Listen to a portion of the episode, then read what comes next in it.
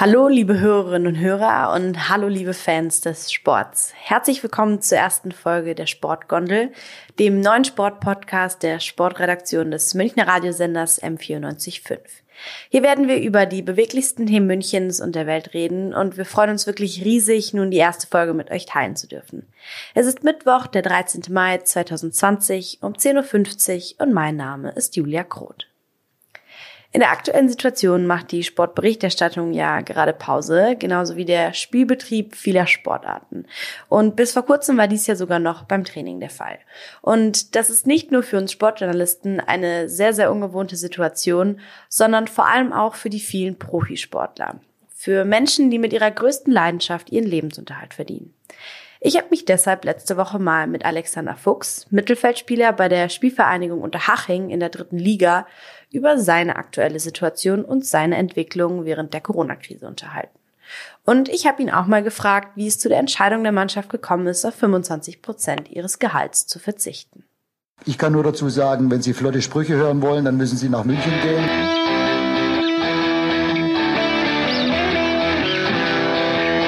Die Sportgondel.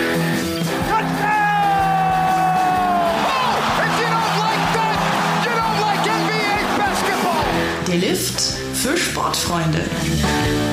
Fort der da oben wie die gesenkte Sau, muss ich so sagen.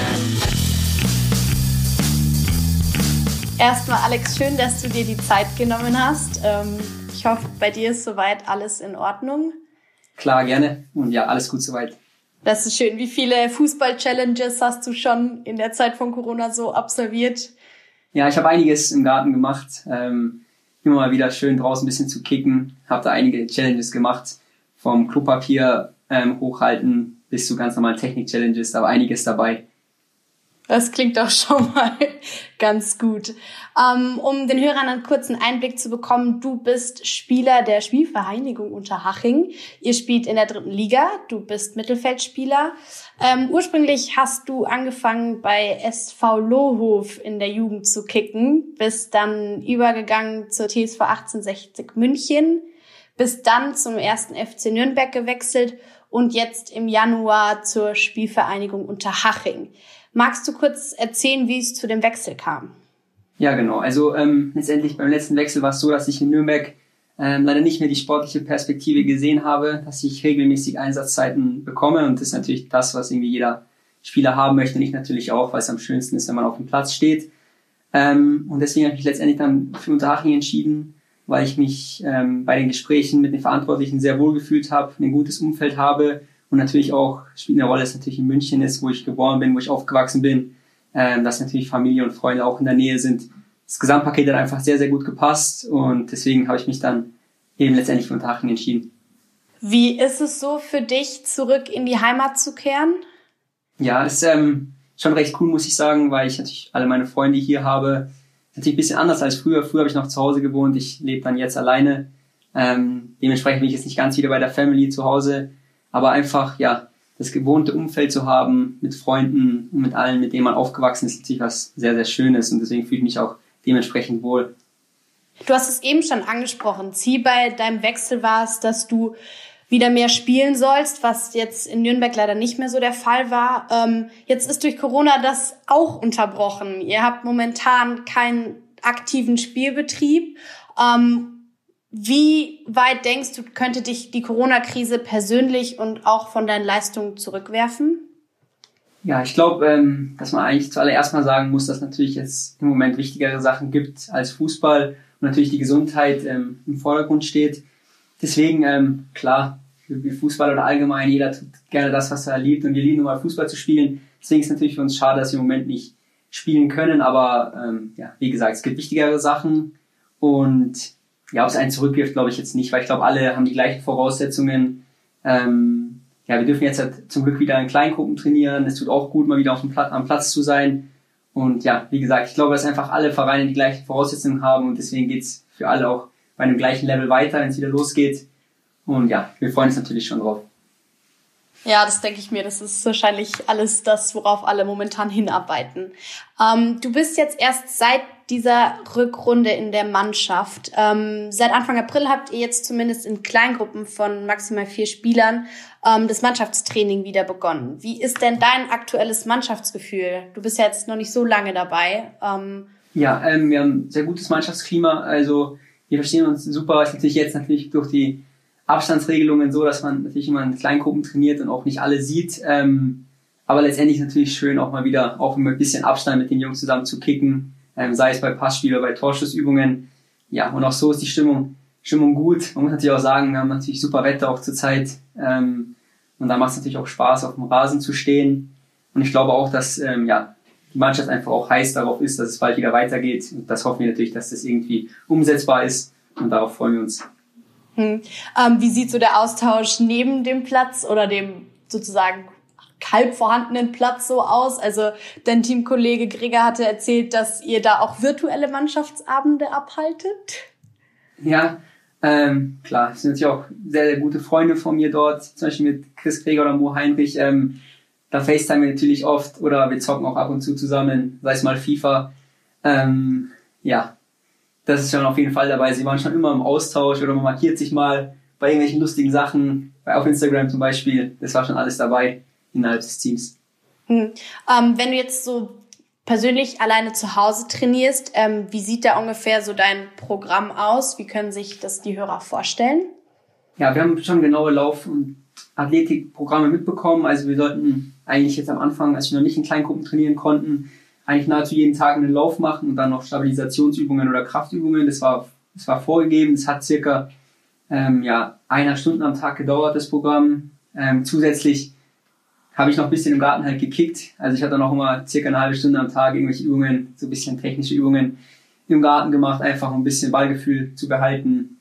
Ähm, ja, also es war aber nicht so, dass ich einen klaren Ablauf hatte. Ich war ab und zu mal morgens joggen, manchmal auch abends. Also es war jetzt nicht so, dass ich genau meinen gleichen Tagesablauf hatte. Aber meistens habe ich schon so zwei Stunden am Tag mindestens ähm, ja, mit Fußball verbracht. Hm. Also ich stelle mir das ganz schwierig vor, wenn man das sonst so in der Mannschaft gewohnt ist. Aber ähm, funktioniert es soweit eigentlich ganz gut, wie ich das so raushöre. Ja, also klar, es ist schöner, wenn man wenn man Ball hinterherlaufen kann und man hat ein Mannschaftstraining, aber ich sag, ähm, ja, in der jetzigen Phase muss man das einfach akzeptieren und da ist auch mal völlig okay, alleine zu trainieren. Auch wenn es natürlich nicht so viel Spaß macht wie im Team. Ja, das ist verständlich.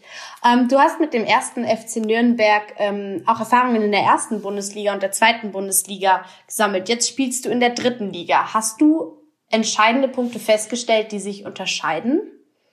Ähm, ja, ich glaube schon, dass ein, dass ein kleiner Unterschied da ist. Ähm, ich finde, dass in der dritten Liga geht es auch richtig zur Sache, sehr hohe Intensität im Spiel.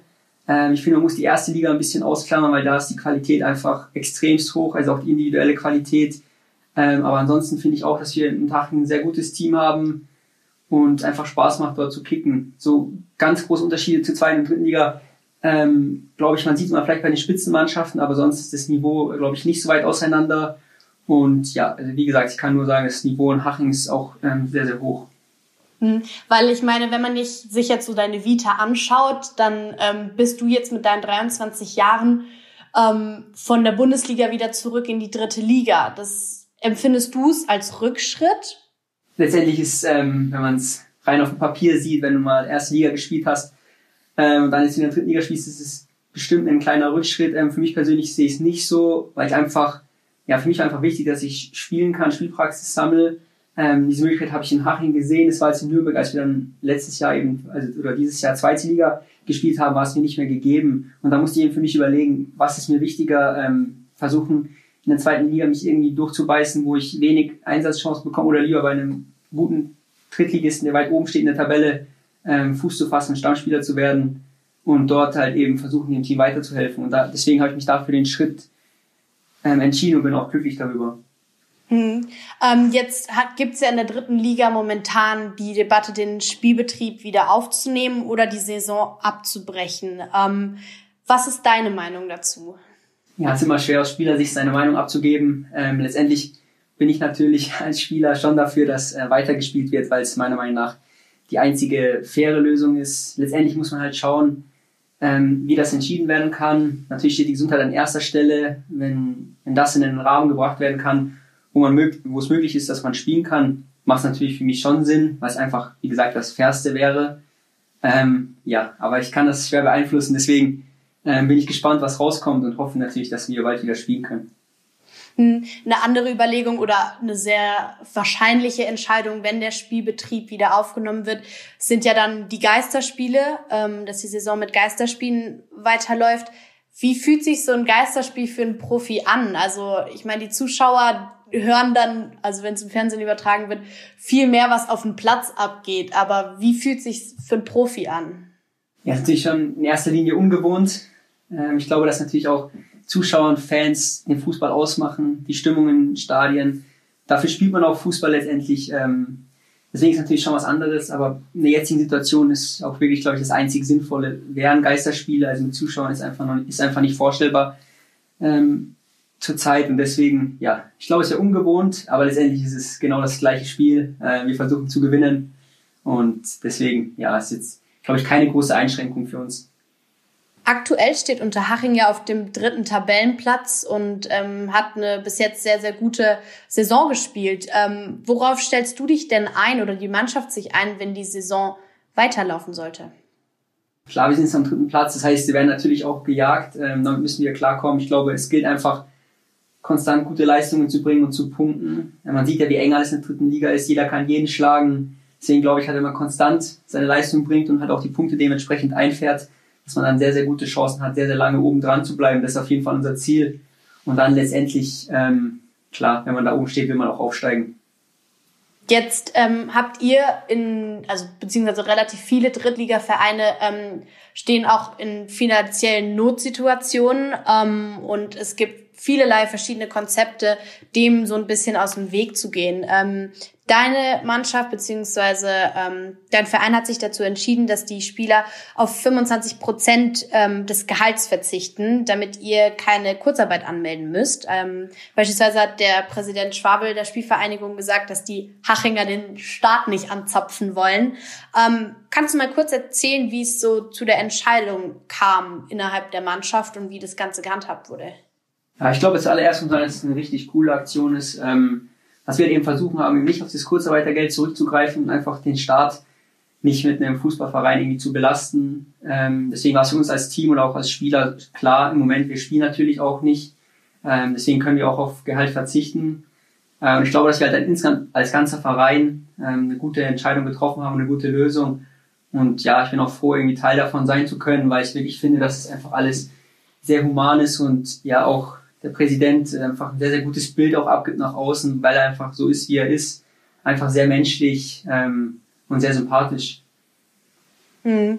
Ähm, war das denn einstimmig? Also ich meine, ein Viertel des Gehalts, natürlich, ihr seid im Profibereich, ist aber auch nochmal ein Unterschied ähm, zur Bundesliga. Macht ja auch schon einen Unterschied, an auf ein Viertel verzichten zu müssen. Könntest du uns kurz vielleicht sagen, ob das einstimmig dann trotzdem vonstatten gegangen ist? Ja, es lief natürlich sehr viel ähm, über unseren Kapitän. Letztendlich, letztendlich war es tatsächlich einstimmig. Ähm, ich glaube halt schon, man muss natürlich sagen, ähm, ja, viele Spieler leben auch in München. Ähm, das Leben ist natürlich auch mit einer Wohnung, äh, mit der Versicherung, ist alles nicht so billig. Deswegen glaube ich, dass das schon recht hast. 25 Prozent ist nicht so wenig, aber ich glaube, in so einer Situation kann man das mal, kann man darauf mal verzichten. Natürlich ist es anderes, wenn es jetzt über einen sehr, sehr langen Zeitraum gehen würde. Ähm, aber ich glaube halt, dass für uns halt einfach die Gesellschaft und ja, dass sie in erster Linie stehen. Deswegen waren wir uns alle einig und das ging auch relativ schnell, soweit ich das mitbekommen habe, dass wir, dass wir gerne auf die 25 Prozent verzichten. Ähm, du hast jetzt auch angesprochen, dass viele in München wohnen. Ähm, viele Spieler haben ja auch schon, schon Familie. Ähm, was glaubst du, wie die mit der Situation umgehen?